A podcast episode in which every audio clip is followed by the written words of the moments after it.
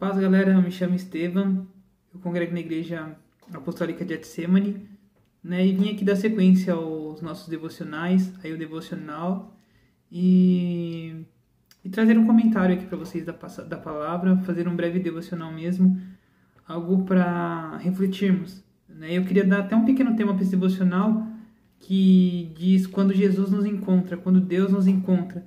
A passagem em referência vai estar lá em Atos 16, a partir do versículo 25, onde conta a história que Paulo e Silas eles são presos injustamente e por volta da meia-noite eles começam a cantar e orar e vem como um certo terremoto sobre as prisões, né? E ali e ali naquele momento é, vem esse terremoto e soltam as cadeias das mãos deles, dos pés e todos os presos são soltos, as, as portas das cadeias se abrem, né? Porém existe algo interessante que todos ficaram no mesmo lugar, ninguém fugiu né? Mas de repente aquele carcereiro que estava ali, estava dormindo, quando ele acorda e vê tudo aberto, ele puxa da sua espada e tenta se matar.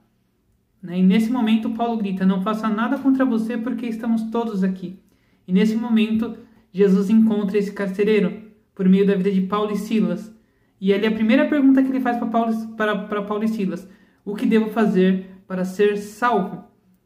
Entenda que muitas vezes você pode estar aí no momento dessa pandemia preocupado com a enfermidade, preocupado com o que será amanhã, mas naquele momento de desesperança ou de até desespero da por parte do, do carcereiro, ele tentou até mesmo suicídio, mas Paulo pode falar: não faça nada contra você, estamos todos aqui.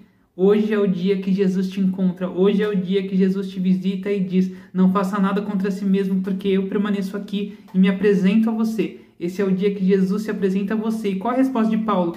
Creia no Senhor Jesus e será salvo você e a sua casa. Então ainda há esperança, ainda, ainda que o cenário, ainda que as coisas estejam todo ao contrário, ainda que essa pandemia tenha assolado não só a nação, mas o mundo. Existe um Deus que ainda está no controle de todas as coisas e que ele se apresenta para você, assim como para aquele carcereiro. Então creia nisso, que Deus te abençoe. Não perca as esperanças, porque assim como naquele momento Paulo falou: não faça nada contra você, eu falo: não faça nada contra você, ou não use de precipitação, porque Jesus está chegando aí hoje. Que Deus te abençoe, no nome de Jesus. Tenha esperança, porque dias melhores virão.